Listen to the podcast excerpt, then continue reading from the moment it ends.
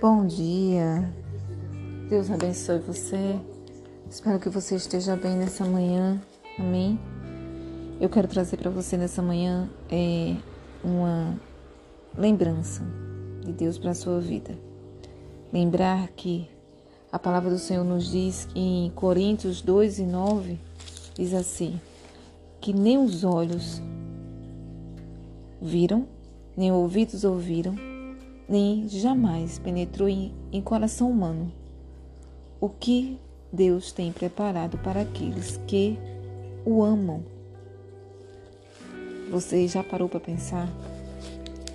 E na, na, na tradução de NVT, que é a Bíblia que eu gosto muito, ela diz assim: ela diz assim: os olhos, olho nenhum viu, ouvido nenhum ouviu, e mente nenhum imaginou o que Deus preparou para aqueles que o amam.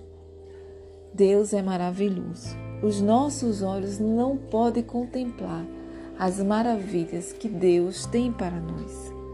Os nossos ouvidos não podem ouvir, nem, nem chegar perto do que Deus preparou. A nossa imaginação não tem como imaginar. É muita glória, é muito poder. Mas para quem ele preparou? Para aqueles que ele ama. Aqueles que buscam a Deus de coração, alma e espírito. Deus abençoe nessa manhã.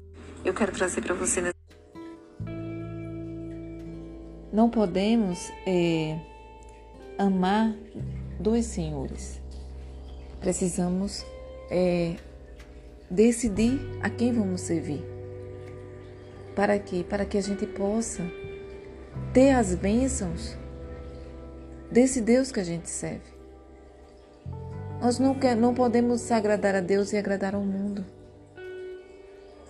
As, a modernidade, a, as convicções que não agradam ao Senhor. Nós não podemos fazer as mesmas coisas que o mundo faz. Nós não podemos viver da mesma forma, falar as mesmas coisas. É, e, e do mesmo jeito que as pessoas que não conduzem, que não estão sendo conduzidas e nem estão se deixando conduzir por Deus, não podemos ser da mesma forma. Porque a luz maior é aquela que brilha mesmo de longe. Mesmo de longe, o brilho dela permanece maior. Então, para alcançarmos essa glória que Deus tem para nós, precisamos sim, precisamos sim renunciar nossa vida de forma alheia, forma que sem compromisso com Deus, sem nenhuma prioridade com Deus. Precisamos sim para alcançar esse nível que Deus tem para nós, as bênçãos espirituais que Deus tem para nós. Amém? Eu, eu digo para você, porque assim, Deus ele é tremendo. Deus é tremendo. Só Deus conhece as nossas é, dificuldades, né? Só Deus conhece.